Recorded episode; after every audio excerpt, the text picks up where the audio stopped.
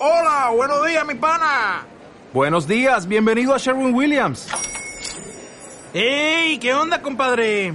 ¿Qué onda? Ya tengo lista la pintura que ordenaste en el ProPlus app. Con más de 6.000 representantes en nuestras tiendas listos para atenderte en tu idioma y beneficios para contratistas que encontrarás en aliadopro.com. En Sherwin Williams somos el aliado del PRO.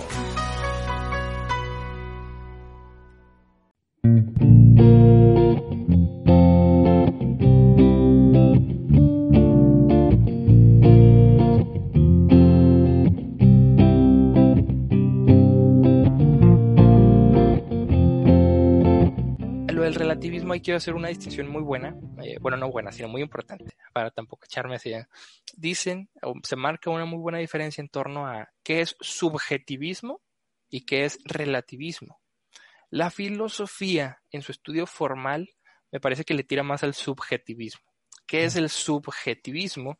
Va a decir que puede o no que haya una verdad absoluta. Quizás lo relacionamos con el agnosticismo teísta, de decir puede que exista, puede que no, yo no sé. ¿ah?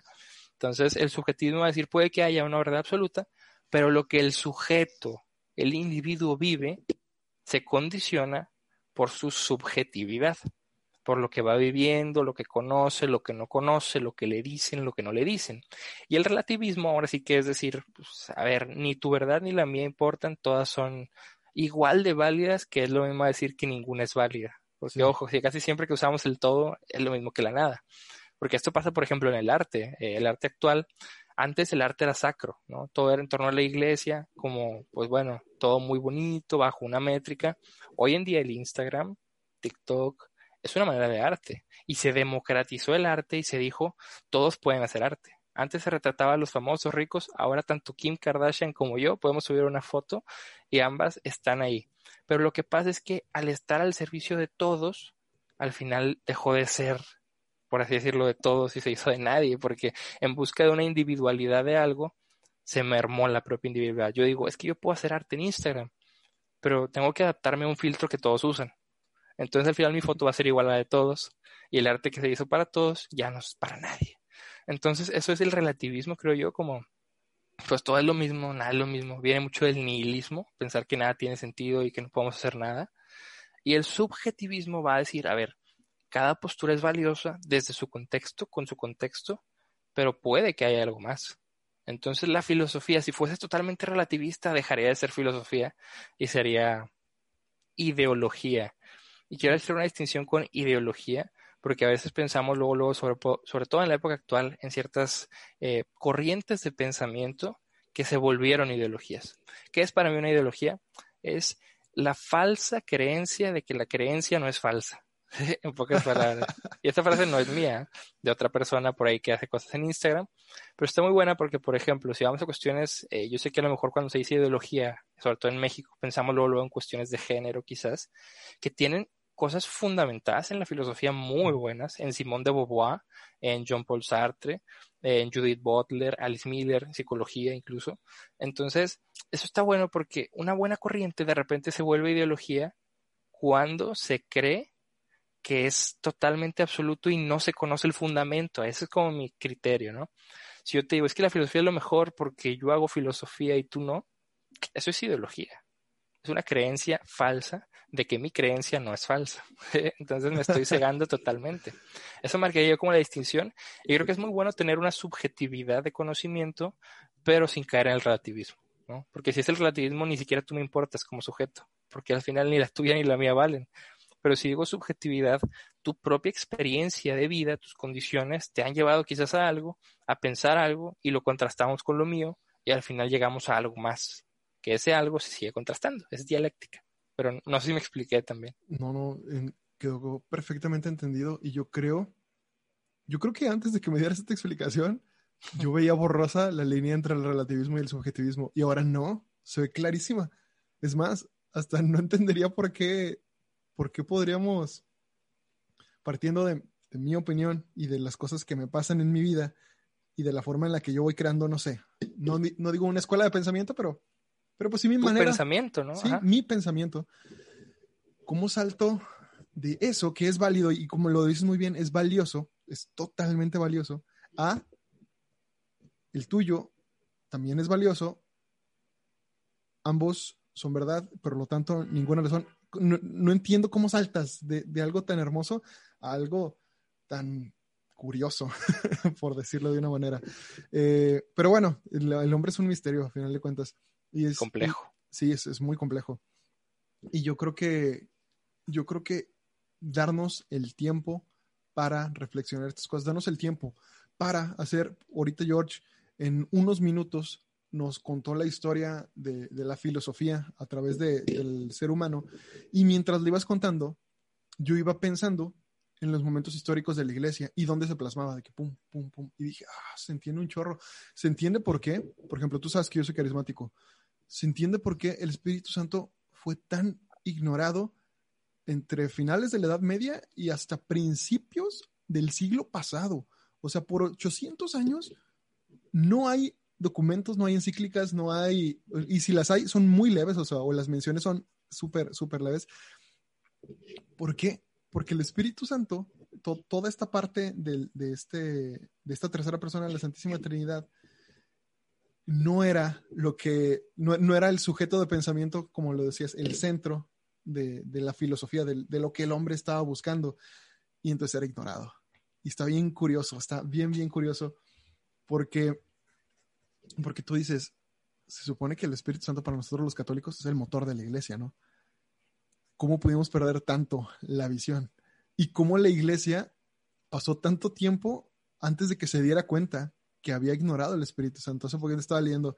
Hasta finales del 1800 hubo dos monjitas que, que en partes separadas, una se llamaba, una santa, Santa Miriam, ah, tenía un apellido de Canterbury, creo que se llama, eh, ella le escribió al Papa, ay, siempre soy, no, no, sí me acuerdo, sí me acuerdo. Ella le escribió al Papa Pío IX diciéndole esto que te estoy planteando, ¿no? Yo creo que el pensamiento moderno ha hecho que ignoremos al Espíritu Santo. Te estoy hablando de 1880 y tantos. No, 1850 y algo. Le escribe el Papa Pío estaba en pleno Concilio Vaticano I, ¿no? Entonces fue de que no, no tengo tiempo de, checar esto, tengo que, tengo que asentar las cosas aquí. Pero el Espíritu Santo fue muy curioso y no le bastó con inspirar a esta mujer. Más adelante, inspira a la beata Elena Guerra a que haga lo mismo, a lo mismo que, que otra monjita, otra madre superiora hizo 30 años antes. Y entonces esta vez el, Elena Guerra le escribe al Papa León XIII, uf, el, el increíble, el poderosísimo León XIII buena. Y, buenísimo. Y León XIII toma la carta, la lee, y no solo invita a la iglesia a hacer una novena del Espíritu Santo, sino años después, cuando empieza el, el siglo pasado, cuando, en el año 1900, cuando iba a entrar el 1901, este, creo que hace una encíclica, te, te debo el nombre. No, creo que era una exhortación apostólica en la que no solo invita a que el ser humano vuelva a, su devoción al Espíritu Santo y entonces no solo invita a todos los obispos a que mediten, a que, vuelvan a, la escritura, a meditar los pasajes del Espíritu Santo, no solo a los obispos, sino también a los laicos, a que volvamos a nuestra devoción al Espíritu Santo, no solo esto, sino busca que esto sane el cristianismo fragmentado y hace que esa encíclica, en llama a la unidad de los cristianos. Y eso es tremendo. Ahorita que me explicabas todo eso en esta línea de pensamiento, dije, tiene perfecto sentido. La iglesia siempre está presente y, por decirlo, a la vanguardia en, en, la filosofía. Como siempre han estado muy unidas y yo creo que en los primeros monasterios, en los primeros seminarios, se dieron cuenta que la filosofía era una herramienta tan, pero tan hermosa pues la filosofía ha tenido esas etapas y la iglesia ha ido siguiendo esas etapas y eso nos ha dado una historia, ah, pues podríamos decir, eh, a lo mejor trágica en algunos momentos, a veces divertida en otros, a veces muy, muy, muy hermosa en otros, pero nos da una historia muy, muy, muy variada. Y en, y en, todo su conjunto yo creo que la llamaría muy, muy, muy bonita, muy hermosa. Es, es nuestra historia, es, es, lo que nos ha hecho, es, es hoy, hoy en día somos cuerpo místico de Cristo porque la iglesia en, en, su pasado hizo tal o cual cosa, o tuvo tal o cuales errores, o aprendió de esto o de esto. Y eso es hermoso. Perdónenme, amigos, que nos haya extendido tanto. Yo de verdad dije, no, pues este episodio, este episodio va a ir tranqui, pero no, no sé qué por qué sí, me estaba pensando. Sí. Oye, y nada más quiero añadir, este, antes de, de proseguir, este, con lo que decías de las épocas, es una frase pequeña, no recuerdo de quién es, te la debo, pero una vez la escuché en el seminario, decían que Dios inspira santos para cada época, ¿no? Eso está buenísimo porque así como vamos distinguiendo épocas, vemos que San Francisco, ese repara mi iglesia, no hubiera sido igual si la iglesia no hubiera estado rota en ese momento, como institución, con esos problemas. Inclusive, y ojo, esta es opinión ahora sí que mía y no me vayan a linchar, me han dicho hereje por esto. yo, yo digo inclusive, porque a ver, si Dios es universal en este sentido, inspira todo, y un principio teológico es que todo lo bueno que sale del hombre viene de Dios, a ver, Martín Lutero ciertamente desprendió a la iglesia en cierto sentido, pero sin él no hubiese habido una contrarreforma. Sin su reforma no hubiese habido luego alguien que dijera, oye, es que si estamos haciendo las cosas mal, ¿no? Ojo, no estoy diciendo canonicemos a Martín Lutero, pero estoy diciendo que, pues a ver, si la inspiración de Dios pensamos que llega en todos lados, ¿por qué no pensarla ahí como necesaria? Y si el conflicto siempre ha sido el punto de quiebre para toda la historia, él, Martín Lutero, sentó un conflicto en base a cosas que observaba que para nuestro contexto de hoy tenía razón. O sea, Sí. literalmente lucrábamos como iglesia, porque nos incluyo pues, en este sentido de pertenencia, lucrábamos con cosas como, a ver, se me fue el nombre, ayúdame con lo de Las- rezo, indulgencias. Sí, sí, indulgencias. Me lo recordaste con e-, ese cerrar de ojos. ¿eh? o sea, lucrar con indulgencias, una cosa que nos parece tan horrenda hoy en día, sucedía.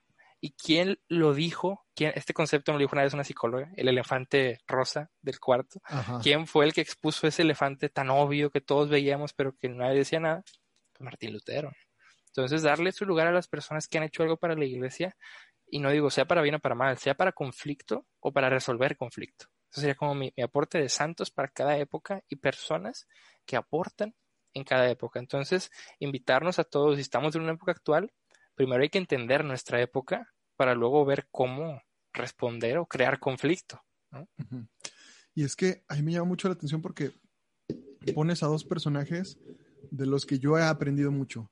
Mi santo favorito que es San Francisco de Asís y Martín Lutero, que no solo es, muy curioso porque Lutero hizo que yo me enamorara más de la Iglesia Católica.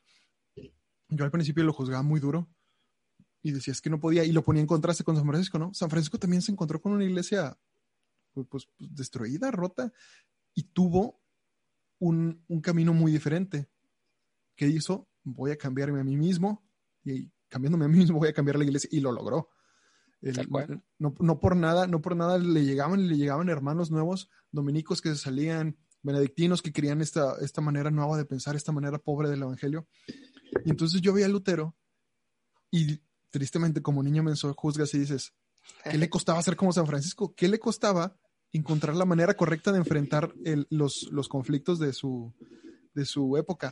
Pero luego pasan cosas en la vida y yo en mi día a día tienes, a lo mejor no, no, ¿cuál será la, la palabra? No misiones como las que les llegaron a estos dos, porque Lutero probablemente tuvo un llamado, un llamado muy bueno. Lutero pudo haber sido San Martín Lutero, tratando de, de confrontar todo lo que él veía mal, porque lo dices muy bien.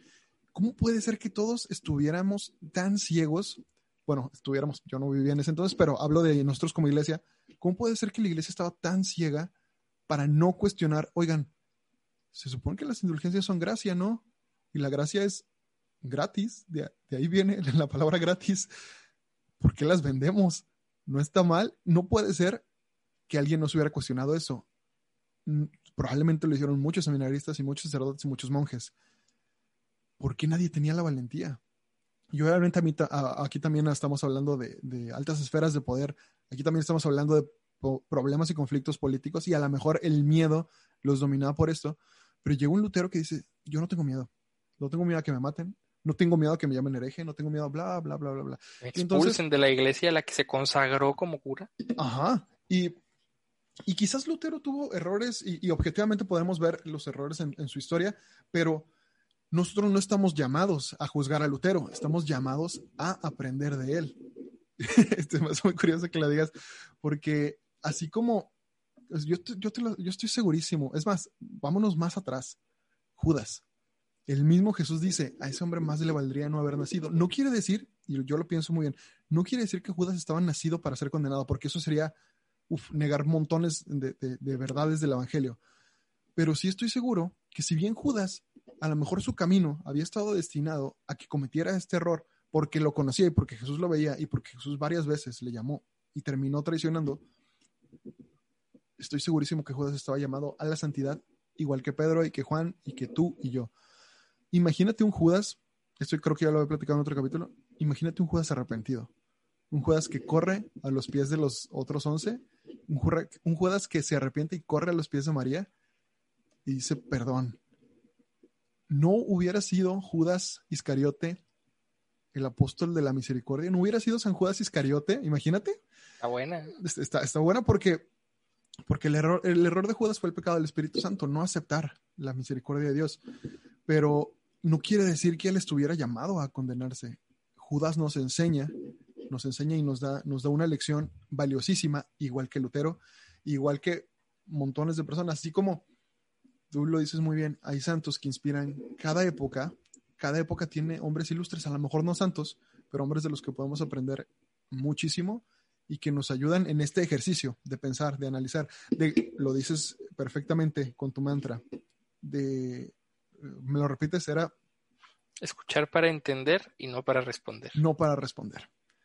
Escuchar para entender y no para responder, sobre todo en este tema del luteranismo, ¿no? Porque sabemos todo lo que desembocó la reforma protestante y Sí. vemos, las, vemos las, los, eh, los resultados hasta hoy en día, mil años después. Entonces, es, es increíble que, que al, al momento de que alguien se acerque, como yo en su momento, a querer buscar leer a Lutero, a buscar su, su documental, a buscar su biografía, a ir a decirle, uff, estás muerto, pero no me importa, yo quiero, enten- no, no, no quiero entenderte para, para, para poder pensar como tú pensabas Refutarte luego, luego. O Sí, también para. volada. Condenarte. o sea, yo no soy nadie para condenar a Lutero. Yo no sé si Lutero esté o no, si ha salvado o no, no puedo decir si sí o no. Sí era un hereje, o sea, porque el hereje es, un concepto, es- eso lo entendemos. Pero, pero eso no, no nos da el derecho de decir si Lutero está en el infierno o no. No podemos, porque no conocemos la misericordia de Dios. No podemos limitar la misericordia de Dios. Querer meter a Dios en esta cajita, en estos conceptos que, que hemos aprendido a lo largo de la historia, sería sería peligroso y, y lo hemos hecho muchas veces. Sí, de hecho ahí este, también, para no alargarme mucho, hay una frase ahí para crear polémica y conflicto. eh, me me Dale, encanta, porque la etimología de hereje, si no mal recuerdo del latín, significa el que es libre de elegir. Entonces, eso nos habla mucho de por qué ese concepto se le ponía a personas que diferían con la iglesia. Entonces, eso a lo mejor nos habla un poquito, te digo, de por qué se generó que luego se rompiera ese vínculo intelectual y que se dijera, ahora vamos a poner al ser humano. Porque si la palabra, el que es libre de elegir, se condenaba, pues ojo, ¿no? O sea, y claro, sabemos que la iglesia, inspirada por el Espíritu, va pues con los seres humanos que nos equivocamos, ¿verdad? Y, y nada más ahí también complementando, eh, o sea, vernos en nuestra época actual y ver qué podemos aportar en ese sentido. Y no se trata, porque a lo mejor me puse a pensar ahorita y digo, a lo mejor alguien me escucha y dice, o sea, nunca responder, no, o sea, es escuchar en un primer momento, no pensando luego, luego en responder, sino en entender, para entendiendo, dar una buena respuesta. Porque eso pasa mucho y, a ver, basta meternos a redes sociales y ver tantos debates que hay en comentarios que no son debates, que son gritarnos uno al otro y decir es que tú estás mal y yo estoy bien, o no, no, no, tú estás mal porque eres un tonto, no, tú estás mal porque eres tonto y porque eres esto y esto. Pero ¿dónde quedó el argumento? ¿Dónde quedó el tema? ¿Se fue? ¿Se perdió? Porque no, no, no nos escuchamos para entendernos, porque el hecho de que alguien piense diferente a mí me causa conflicto y es normal pero hay que lidiar con ese conflicto para poder avanzar intelectualmente hablando y como seres humanos, porque de lo contrario, pues nunca crecemos, ¿no? En ese sentido. ¿Y cómo saltamos del... des- o sea, es increíble cómo, cómo ahorita saltamos tan fácil del estoy descalificando tus argumentos a te estoy descalificando a ti como persona. Sí. Una cosa es decir, tus tu argumento es estúpido y otra cosa es decir es, tú eres estúpido porque tu argumento es estúpido. Es muy, muy diferente. Pero me quedo, me quedo con eso, hermano. Y sobre todo a las personas que escuchan a George, escuchan su manera de pensar y de volada se les puede venir a la mente, uy, es que tiene miedo de hablar. No, yo conozco a este hombre. No es miedo, no es falsa prudencia. No es falsa prudencia, es sabiduría. divina. Gracias. Entonces, si quieres, vamos a darle con los últimos dos numerales que traemos para cotorrear, que están, están, Dale. uf, están muy interesantes. El siguiente que traías, si quieres tú léelo, es el de el 31, El ¿verdad? 31 dice, el hombre no ha sido creado para vivir solo. Nace y crece en una familia para insertarse más tarde con su trabajo en la sociedad. Desde el nacimiento, pues está inmerso en varias tradiciones de las cuales recibe no solo el lenguaje y formación cultural, sino también muchas verdades en las que casi instintivamente cree. De todos modos, el crecimiento y la maduración personal implican que estas mismas verdades ojo, pueden ser puestas en duda y discutidas por medio de una peculiar actividad crítica del pensamiento. Esto no quita que tras este paso las verdades sean recuperadas sobre la base de la experiencia llevada que se ha tenido en virtud del razonamiento sucesivo. A pesar de ello, en la vida de un hombre las verdades simplemente creídas son mucho más numerosas que las adquiridas mediante constatación personal. En efecto, ¿quién sería capaz de discutir críticamente los innumerables resultados de las ciencias sobre las que se basa la vida moderna?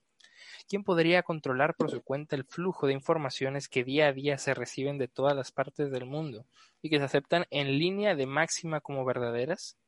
Finalmente, ¿quién podría reconstruir los procesos de experiencia y de pensamiento por los cuales se han acumulado los tesoros de sabiduría y de religiosidad, religiosidad humana? El hombre, ser que busca la verdad, es también aquel que vive de creencias. Está potentísima y creo que se sienta sobre uno de los principios, al menos personales, que he escuchado de varios autores, de la filosofía. Y es que en la filosofía llega un punto de quiebre donde dejamos de tener creencias, ojo con la palabra, para tener ideas. ¿Qué es esto? Dejar de pensar cosas porque sí, porque nos dijeron, para cuestionarlas y crear ideas sobre esto, ¿no? Es. ay, George. Sí. Ah, perdóname. Creo que me trabé. X. Eh, Aquí estamos, ¿verdad? Sí. Aquí estamos, aquí estamos. Oye, es que es increíble porque como la sociedad, eh, como muchas veces nosotros, incluso siendo católicos, cómo podemos descalificar creencias tan, pero tan fácil, viendo que, y lo dice muy bien San Juan Pablo, viendo que la mayoría de las personas se van a estar en creencias incluso no fundamentadas. Me gustaba mucho que una vez el padre Ferreira, eh, no sé si lo conozcas, era un astrofísico, Me creo que ya falleció. Creo que sí. Eh, era un astrofísico filósofo, pero también tenía maestría en astrofísica y era un, un genio. Él juntaba perfectamente, como lo han hecho muchos hombres, como lo hizo Pascal en su momento, al filósofo y al científico. Total. Eh, y, y me gustaba que el padre Ferreira decía, si tú llegas con cualquier persona, con cualquier, incluso con, con un buen científico y le dices, oye, ¿tú crees en la física cuántica? Aún sin saber, sin conocer qué es la física cuántica y sin entenderla mucho menos, te van a decir sí. ¿Por qué? Ah, bueno, este, no sé, déjame investigar. No, mira, encontré estos autores y la física cuántica es esto y por lo tanto parece verdadera, parece una realidad. Y dices, ok. Y si sabías que uno de los principales eh, postulantes, y de los principales científicos que han descubierto varias reglas de la física cuántica, dice que nadie entiende la física cuántica, ni siquiera él. Literal, el cito dice, es cierto que nadie entiende la física cuántica. Es cierto que nadie entiende casi nada de esta. ¿Podemos describir acaso algunas reglas según las cuales se comportan las cosas, las personas? Pero ninguno de nosotros podemos entender algo tan complejo como la física cuántica. Pero tú le preguntas a alguien sin conocimientos de la física cuántica, ¿crees en la física cuántica? Sí, ¿por qué no? Suena científico, suena válido, suena... Y es que, ay, juez.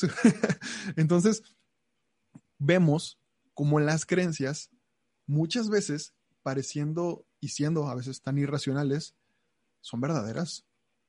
¿Cómo, ¿Cómo, lo vamos a descubrir o cómo no lo vamos a descubrir? Exactamente haciendo este ejercicio. Vamos a escuchar la creencia. Vamos a entender la creencia de la que nos están compartiendo, la creencia que puede tener cualquier persona de... y este puede ser una creencia tan básica como que tu abuelito te diga, no, mira, cuando las nubes se ven aborregadas es porque va a llover. Y tú, ay, abuela, no eres científica, vamos a ver. Y te das cuenta que sí es verdad. No sé por qué pasa. A lo mejor eh, hay algo que no entendemos de, del clima, pero muchas veces, no siempre, pero yo empecé a tratar de constatar esa creencia de mi abuelita. Y gran parte de las veces que yo veo el cielo aborregado, llueve. Al día siguiente ya sé que no debo lavar mi carro ese día. Entonces creo que, creo que este ejercicio es muy sano y sobre todo para las personas. Si nos llega a escuchar a alguien que, que cuestiona mucho las creencias, sobre todo las creencias de fe, creo que sería sano y bueno darte la oportunidad de, de escuchar, darte la oportunidad de tratar de entender y te vas a dar cuenta que aún y cuando la religión sin conocerla podría parecer algo, algo malo, algo incluso para ti intrínsecamente malo, te vas a dar cuenta que tiene muchas cosas verdaderas, muchas cosas hermosas y valiosas. Y te vas a dar cuenta que odiabas lo que creías que era la religión y no lo que realmente es. Y esto puede aplicarse a cualquier, a cualquier índole, ¿no? Sí, de hecho ahí en filosofía lo que se llama fenomenología, que habla mucho de cómo percibimos las cosas. Es una cuestión principalmente epistemológica, o sea, del conocimiento, cómo conocemos. y habla de que muchas veces, sobre todo Kant, va a decir que muchas veces lo que percibimos, el fenómeno, es una mera apariencia. Y eso aplicarlo a todo, ¿no? Cosas, pensamientos, ahí yo lo traslado, una interpretación propia. Yo, por ejemplo, conozco a Javi una vez, puede que lo haya visto una vez, y si esa vez él andaba enojado, me gritó, yo puedo decir que es horrible, de persona a persona horrible, porque lo conozco, porque lo conocí una vez, y esa una vez supuestamente me dio el criterio para decir que lo conozco absolutamente. Pero la pregunta es, ¿puedo conocerlo absolutamente? Si para muchos la respuesta es que pues no, porque el ser humano es cambiante y porque hay etapas de su vida en las que yo no estuve ni voy a estar. Entonces, tener cuidado con los juicios que hacemos en ese sentido, eh, porque pues sí, es muy rápido la manera en que juzgamos personas y creencias, y, a ver, o sea, como decíamos, escuchamos para entender y sí cuestionar, pero también hasta en la forma, hay formas, ¿sí? O sea, si alguien me dice, es que yo creo que las nubes aborregadas indican lluvia, y yo le digo, es que tú no estudiaste meteorología, pues, eres un tonto, ¿por qué dices eso? Eh, entonces, eso es desacreditar a la persona solo porque sí. Si yo le digo, ¿por qué piensas esto? Es probable que me digan, pues porque casi siempre llueve por lo que podemos ver un conocimiento empírico, que contrastado, o sea, de la experiencia, contrastado con cuestiones lógicas, bueno, no lógicas, sino racionales teóricas de la meteoro, meteorolo, ah, bueno, del clima, ¿no? Se me fue la palabra. meteorología, sí. Ahí está, está difícil sí, sí. Si contrastamos eso, pues quizás nos damos cuenta que, a ver, se acumula el agua, por lo tanto se ven aborregaditas y pues eso nos da la experiencia de que se ve aborregada, y en base a experiencia vemos que así pasa y que llueve. Entonces contrastamos ya conocimiento racional con conocimiento empírico y eso nos da posibilidad de entender. Ahora que si alguien llega y me dice, oye, es que, ¿por qué pasa? Eh? Y aquí en México mucho está la creencia de que cuando desaparecen cosas en la casa son los duendes. Los, esos duendes. Es que esos duendes, vato, no sabes cuántas púas de guitarra se han llevado. Ándale. Entonces, cuando alguien dice eso, pues uno puede preguntar, bueno, ¿por qué piensas eso? te dice, pues, pues porque siempre desaparece. Y quizás podamos interpretar que pues, buscamos una respuesta para algo desconocido. Entonces, bueno, y aquí quiero añadir algo que no es lo mismo, claro está, pero me, gustó en el ejemplo. Una vez en un en vivo que realicé con cierto divulgador, doctorando de filosofía, él sí es divulgador, hablamos precisamente sobre cuestiones filosóficas, ¿verdad? Fenomenológicas. Y alguien preguntaba en los comentarios, ¿y cómo le discuto a alguien que me dice que viva a Dios en una tortilla? ¿Cómo le discuto? para decirle que no está ahí, es lo que la persona pensaba. Me gustó mucho la respuesta de este señor. Le dice, en primer lugar, ¿por qué quieres discutirle? ¿Por qué? O sea, eso habla más de ti que de él. Entonces habría que cuestionar ahí por qué quieres discutirle a alguien la experiencia con lo divino, en primer lugar. Sobre todo si somos entre todos, pues parte de una misma comunidad y no conocemos de ordinario a la persona. Y esto pasa mucho en eh, comunidades parroquiales, ¿no? Sí. De que, a ver, es que yo encontré a Dios en tal lugar. Bueno, en un primer momento, si escuchamos lo que muchos curas le dicen a estas personas es, pues bueno, que te puede servir a ti, quizás, ¿no? A nosotros acá vemos una revelación diferente, nos centramos en esto, hay algo, hay algo, pero no desacreditamos algo solo porque es diferente a lo que pensamos, pero tampoco lo afirmamos en un pedestal de universal, pensando que en todas las tortillas se puede aparecer Dios. No lo sabemos y mucho menos si no conocemos al que se está apareciendo en, ¿no? O sea, porque está, está muy bueno. Y una vez alguien le preguntó a, alguien que ya es padre ahora, eh, le preguntaban, oye, por ejemplo, ¿tú cómo sabes que lo de los carismáticos, aquí estamos hablando del carisma, decían que eso es real? ¿Cómo sabes? Y él decía, mira, yo la verdad prefiero no cuestionar a Dios en ese sentido porque no lo conozco lo suficiente como para decir que solo se manifiesta de una forma. Entonces, eso trasladémoslo, por ejemplo, a cuestiones de naturaleza humana también, que decimos, a ver, es que esto es antinatural, es que el ser humano no sé qué. y no solo naturaleza humana, sino naturaleza en general, yo preguntaría, ¿qué tanto conocemos esa naturaleza como para afirmarla universalmente? Si sí lo podemos hacer, adelante. Si no, pues hay que afirmar con más cuidado, así como Dios. Ya lo conozco totalmente, sé que Él no se va a aparecer en tal o cual lugar. Si la respuesta es que no, pues ojo con desacreditar este tipo de cosas, que a lo mejor suena medio pues, raro hasta cierto punto, pero a ver, nuevamente en cuestión al subjetivismo, vamos contrastando la subjetividad de la persona para buscar algo más después de la subjetividad, porque si no se parte del sujeto, no se parte de nada. Entonces, partiendo de un sujeto, de sus experiencias y del por qué lo está llevando a ver esto, a lo mejor alguien tiene mucha sed y hambre espiritual de ver a Dios y lo ve en algún lado que quizás yo no lo veo. Bueno, eso puede explicarse para su subjetividad y a lo mejor no para la mía, pero se explica en ese momento y yo lo entiendo y puede que lo tenga que responder o puede que no. Si es, no sé, la viejita muy piadosa que ama a Dios con todo su corazón, debería decirle, señora, fenomenológicamente hablando, puede que esto sea falso o, o qué debería ser. Esto lo dejamos a cada quien el criterio, sabemos que tenemos factores morales, pero pensar, ¿no? O sea, si estoy hablando quizás con Javi, que yo sé que es bien inteligente, que podemos cuestionar cosas juntos, quizás podamos cuestionar cosas juntos, pero si estoy hablando con alguien que lleva 70 años en una misma idea y que quizás no vaya a cambiar y que hasta puede que le haga mal pensar esto, habrá que medir en cuestiones morales. Yo pensaría buscando siempre la caridad, ¿no? Como decíamos al inicio. Sí, yo creo que a final de cuentas, esa es, es, la caridad es lo que debe terminar regulando nuestro discernimiento, ¿no? Porque aquí, digo, después entraremos y ya tenemos un capítulo de discernimiento, pero uff, otro amigo me acaba de traer un libro nuevo sobre discernimiento, lo tendremos más adelante. El discernimiento es parte de nuestra vida y nos ayuda a todo esto de lo que estamos platicando con George. Y el discernimiento es un arte, de verdad es un arte. Entonces, si nuestro discernimiento no parte siempre del amor y de la caridad, si nuestro, si, si nuestro discernimiento no parte de la búsqueda constante de que todos los hombres se salven porque es lo que quiere Jesús, entonces, ¿cuál es el núcleo de nuestro discernimiento? ¿Qué es eso que tienes en el centro? ¿Qué es eso que te hace no solo preguntarte lo que te preguntas, sino decidir lo que decides. Y eso creo que creo que eso es un ejercicio buenísimo. Me, encanta. Si quieres, hermano, vamos a darle con el último numeral para ir cerrando. Eh, dale tú, dale tú, porque yo lo leí y dije, ¿what?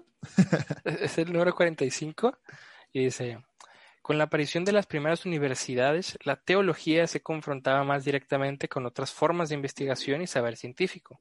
San Alberto Magno y Santo Tomás, aún manteniendo un vínculo orgánico entre la teología y filosofía, fueron los primeros que reconocieron la necesaria autonomía de la filosofía y las ciencias que necesitan para dedicarse eficazmente a sus respectivos campos de investigación. Sin embargo, a partir de la Baja Edad Media, la legítima distinción entre los dos saberes se transformó progresivamente en separación, nefasta separación. Debido al exceso, al excesivo espíritu racionalista de algunos pensadores, se radicalizaron las posturas, llegándose de hecho a una filosofía separada y absolutamente autónoma respecto de contenidos de fe. Entre las consecuencias de esta separación está el recelo cada vez mayor hacia la razón misma. Algunos comenzaron a profesar una desconfianza general, escéptica y agnóstica, bien para reservar mayor espacio a la fe o bien para desacreditar cualquier referencia racional posible a la misma. En resumen, lo que el pensamiento patrístico y medieval había concebido y realizado como unidad, generadora de un conocimiento capaz de llegar a las formas más altas de especulación, fue destruido de hecho por los sistemas que asumieron la posición de un conocimiento racional separado de la fe o alternativo a ella. ¿Qué nos quiere decir en pocas palabras? Que con el nacimiento de las universidades en la Edad Media, gracias a la Iglesia, pues se fue confrontando lo que era la teología con los demás saberes, viendo que si se quería hacer teológico todo el saber, se iba a limitar mucho pues a criterios teológicos. Entonces los teólogos dijeron, a ver, pues que cada quien sea independiente, que estudien lo que sea, que estén estudiando y que avancen. Pero en ese avance un exceso de, confianza por el racionalismo, que después se hizo confianza por el empirismo, que después se hizo desconfianza por las dos, y luego se hizo confianza por una síntesis de ambas, y que luego llegó a un eh, ámbito existencial nihilista, decir que igual da igual si conozco o no racional o empíricamente, porque al igual me voy a morir, y como era un nihilismo ateo, porque ya negamos a Dios, para ese entonces se niega a Dios y se dice, pues igual no hay nada después, me voy a morir, pues nada tiene sentido, pues no hago nada. ¿eh? Entonces, esto va cambiando, va teniendo perspectivas diferentes, y lo que nos explica es que sí, se tienen que separar, no separarse de manera pues total, ¿no? Sino tienen que ser autónomas, esa es la palabra, ¿no? Cada disciplina sea autónoma, porque gracias a la autonomía de las disciplinas tenemos hoy, por ejemplo, la física cuántica, que en ese sentido, pues hay que estudiarla en todos los aspectos porque es complicada y no se entiende de buenas a primeras. Y tenemos, por ejemplo, también la psicología, ¿no? Gracias a un desprendimiento de la filosofía de la teología, se siguió preguntando por el alma, llegamos a Wilhelm Wundt, si no mal recuerdo, William James, todo esto se desarrolla, es que llevo introducción a la psicología, ¿no? Como parte del proceso de estudio, entonces ahí lo traigo medio fresco. Y pues bueno, esta separación generó cosas buenas, pero más bien la autonomía. Pero la autonomía generó separación, generó olvido y generó repudio por lo que fuera fe, que si nos fijamos, como nos decía anteriormente, casi todo es fe, ¿no?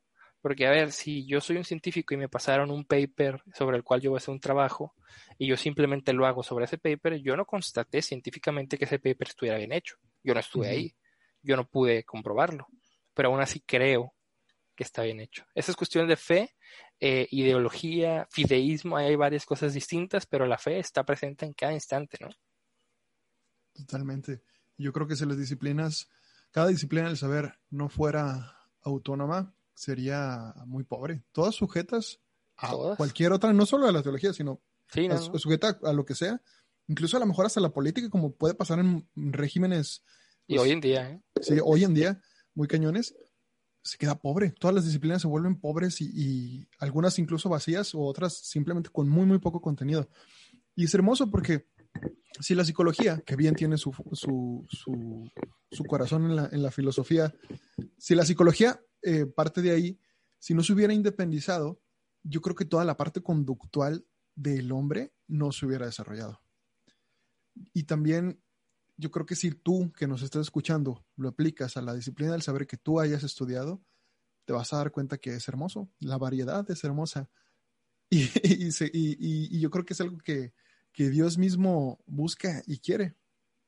Tantas maneras de pensar, tantas maneras de vivir, tantas maneras de buscar la verdad, todas valiosas, todas hermosas, muchas veces, sobre todo si es una búsqueda de la verdad eh, honesta, honesta en sí misma, honesta contigo mismo, yo creo que eso hace que eh, el hecho de nunca dejar de aprender sea, sea algo que poco a poco va tomando más moda, ¿no?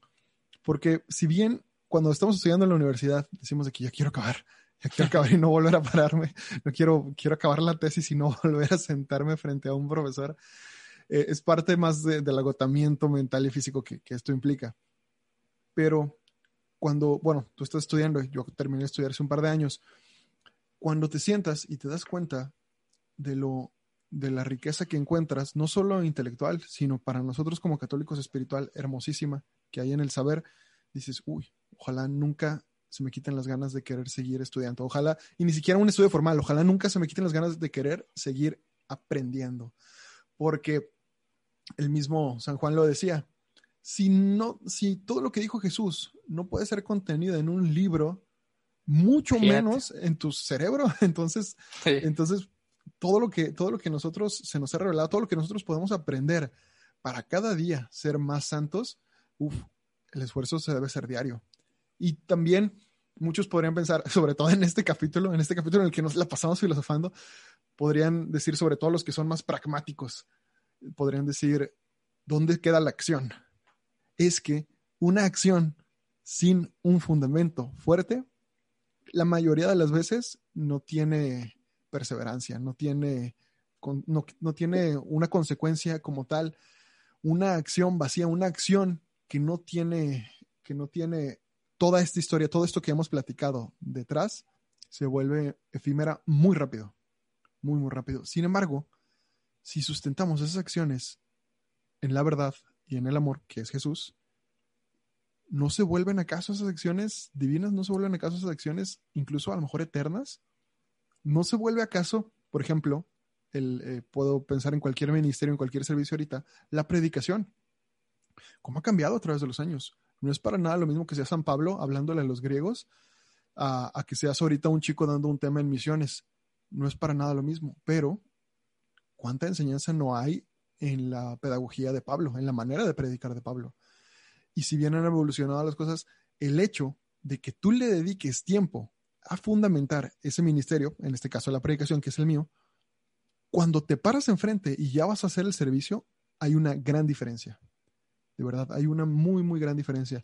Entonces, para eso, para todos esos amigos que les gusta la práctica, que les gusta el, el, llevar las obras de misericordia, el cumplir las obras de misericordia, porque sabemos que a final de cuentas, tanto la fe como las obras son, es lo que, los que lo que nos permite que seamos salvados, lo que nos lleva a la salvación, eh, no, no queramos ver solo las obras. Podemos caer en un fideísmo incluso peligroso, ¿no?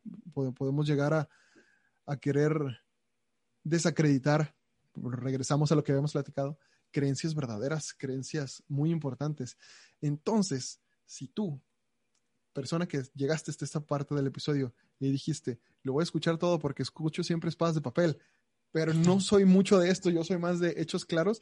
Déjame decirte que la razón por la que tú puedas hacer, la razón por la que tú puedas seguir ciertos estándares, ciertos, ciertos lineamientos, cierto reglamento, cierto, incluso, incluso algo tan básico como las obras de misericordia, déjame decirte que hubo alguien ahí atrás que se tomó el tiempo de decir, ¿qué son las obras de misericordia? ¿Dónde las enseñó Jesús? ¿En qué parte viene en la Biblia? ¿No deberíamos tener un libro que, que, que, que contenga todas estas enseñanzas de la verdad? Oye, y este libro, pues no va a ser tan fácil. Y ahí tenemos el catecismo. Y a ti se te hace tan fácil decir, no, pues hay que ponernos a actuar. Pero ¿actuar de qué? Detrás de cada acción hubo un gran pensador. Date el tiempo para pensar, date el tiempo para reflexionar, para poder ahora sí tomar acción, hacer las cosas, no quedarnos ahora sí solo en lo, en lo poco sustancial, no solo en las aires, no solo, como decía el, el padre, el padre Ignacio Larrañaga, decía, muchas veces podemos quedarnos construyendo eh, hermosos castillos en el aire, castillos de nubes, pero si esos castillos no los volvemos de roca sólida, de nada sirve. Entonces, recordemos, como decía Aristóteles, la virtud es el justo medio. No nos vamos a pasar pensando, no, no, no nos la vamos a pasar pensando en ideas de cómo mejorar nuestra persona y al final no poniendo nada a la práctica, ¿no? Eh, la idea de, de, este ejercicio, la idea de este, de este capítulo, la idea de esta encíclica, yo creo que es encontrar esta, esta hermosa unión entre la fe y la razón para que tu espíritu se eleve. Y sí, te prometo, te prometo que si dejas que esto pase, vas a ver las acciones en cada día. Te prometo que Santo Tomás de Aquino, por ejemplo, pues lo podamos tomar como ejemplo, gran filósofo, gran, peca gran pensador, iba a decir gran pecador. A lo mejor, a lo mejor. También probablemente.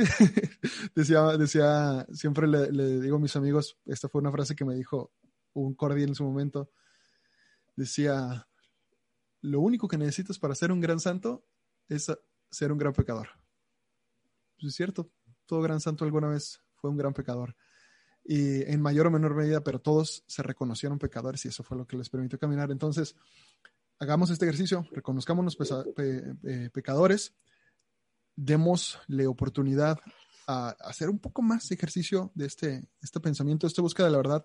Tú cuestionate en el ministerio en el que estás tomando, tú que nos estás escuchando, que probablemente estás teniendo participación en algún servicio de la iglesia, cuestionate, ¿por qué estoy haciendo esto? ¿Por qué soy misionero y me voy de misiones? ¿O por qué me gusta servir en la liturgia? ¿Por qué soy ministro?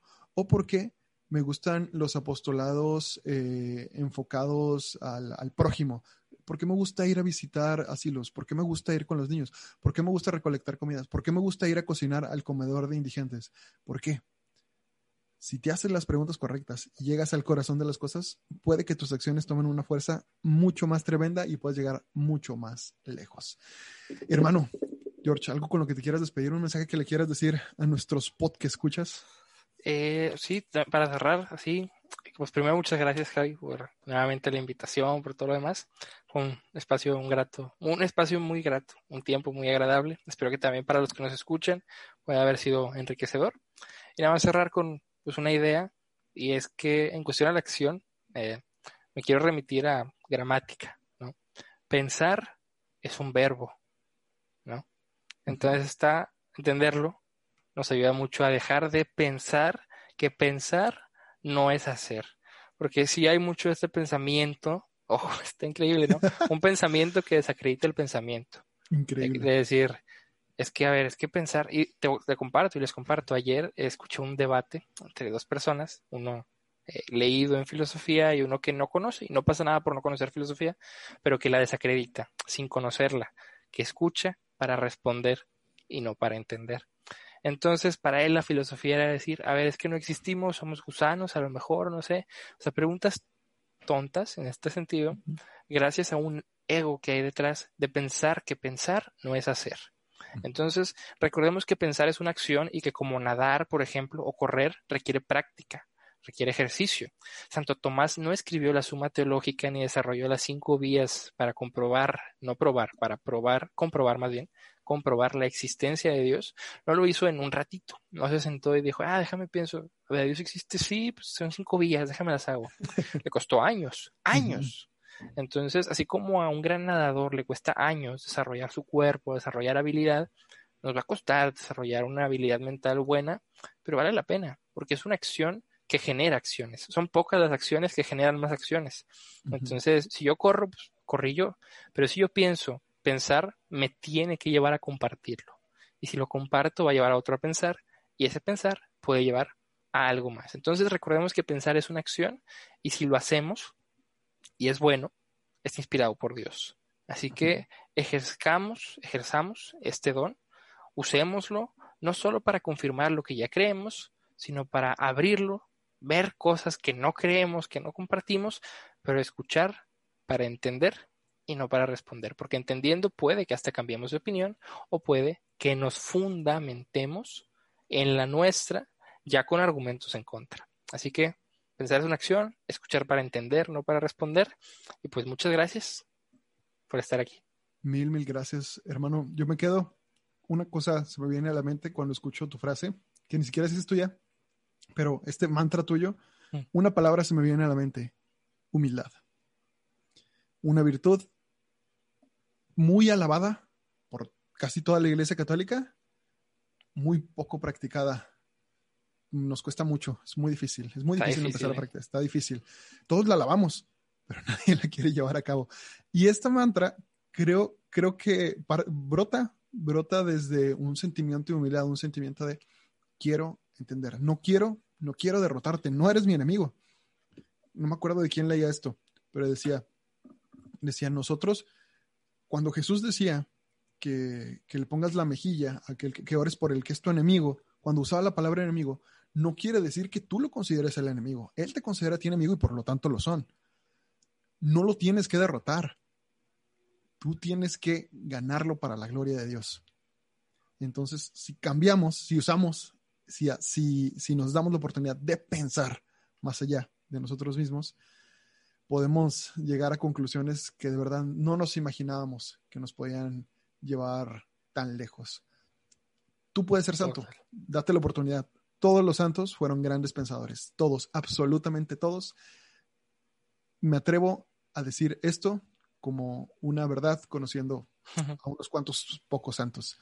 Yo sé, es decir, me baso en él no tengo pruebas o tengo muy pocas pruebas, pero no tengo dudas. Sí. Muchas gracias, hermano. Oye, dinos, ¿dónde te podemos seguir? Eh, gracias a ti y pues me pueden seguir en Instagram principalmente, que es la red social donde más activo estoy. Trato de estar diariamente ahí. Es arroba filoso George con Y, R, C, H, así como se oye, Filoso George en Instagram. En YouTube estoy empezando apenas, es Jorge Torres Filo, y pues son como las dos principales que, que manejo, así que sobre todo en Instagram, si quieren ir, platicar, el podcast está en Spotify, en Apple Podcasts, SoundCloud, Anchor en casi todos lados, porque Anchor pues, es muy amable y nos lo publica en ocho plataformas, algo así. Entonces, hazte una pregunta si quieren también ahí cuestionar, además, y dialogar sobre todo, porque el diálogo implica razón, logos de dos o más. Pues eh, estamos ahí en Instagram para cualquier duda, pregunta, inconformidad, todo sea siempre en pos y en búsqueda de la verdad. Amén. Recuerden, amigos, la fe y la razón, estas no son palabras mías, las escuché de padre filósofo, se llamaba Pablo, no me acuerdo cómo se apellidaba, pero se me quedó la frase y la anoté. La fe y la razón no son lo mismo, pero son inseparables. Amén. El hombre está llamado a trascender la razón y entrar en la razón, con R mayúscula, el logos, que es Dios mismo. Absolutamente. Eh, recuerda seguirnos en arroba espadas de papel. Eh, a Carlos lo encuentran como arroba CRZL y en arroba Belenioren para el Evangelio Diario. Ya, yo estoy ya regresando a mis redes sociales, las había dejado un poquito de lado, pero me encuentran en arroba Javier Cruz-7 y esta semana les voy a pedir un favor a los que nos están escuchando. Como saben, yo soy psicólogo. Estoy empezando a ejercer eh, como, como terapeuta. Entonces, si me pueden seguir en arroba javier.psicología, Javier escrito con X, eh, estoy prestando mis servicios ahorita por Zoom. Ustedes saben lo duro que nos pegó el, el COVID a, mi familia y a muchos. Entonces, ahorita estamos por Zoom exclusivamente. Pronto regresaremos al consultorio. Esperemos en Dios que sí. Me encantará poderlos recibir, poderlos ayudar. Y, y, pues nada, muchas gracias por su apoyo. Recuerden, estamos orando por ustedes, les pedimos que oren por nosotros. Dios los bendiga. Hazle un favor a tu alma y lee un buen libro.